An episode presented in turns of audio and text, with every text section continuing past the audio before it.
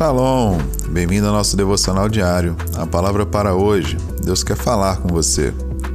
E hoje nós falaremos sobre É dando que se recebe, baseado no livro de 2 Coríntios, no capítulo 9, no versículo 6, onde um trecho do versículo nos diz: O que semeia com fartura, com fartura também ceifará. Jim Penner diz: Era um dia frio de neve quando minha mãe levou minha irmã e eu para a igreja.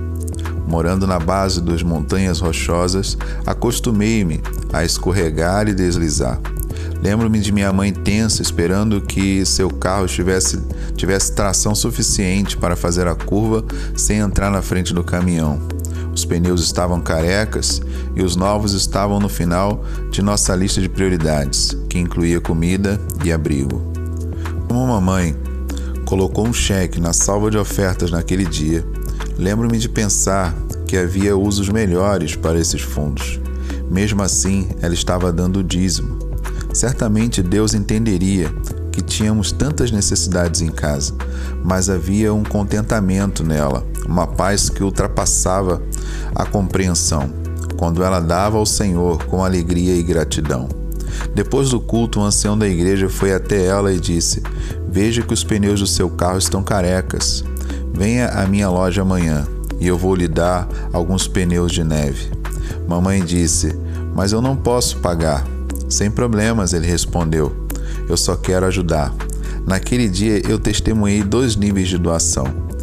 Minha mãe com a sua oferta e um homem bondoso que queria ajudar outro ser humano. Grandes coisas vêm de pequenas coisas, e quem semeia fartura colherá com fartura. Como John Mason Observa, o reino maravilhoso de Deus sempre tem a ver com multiplicação. Suponha que um grão de milho produza é, um caule com duas espigas, e cada espiga tenha 200 grãos. Desses 200 grãos vem 400 caules, com 160 mil grãos, todos de um único grão. Algumas bênçãos são materiais e algumas espirituais. Nem sempre sabemos de que mais precisamos, mas Deus sabe.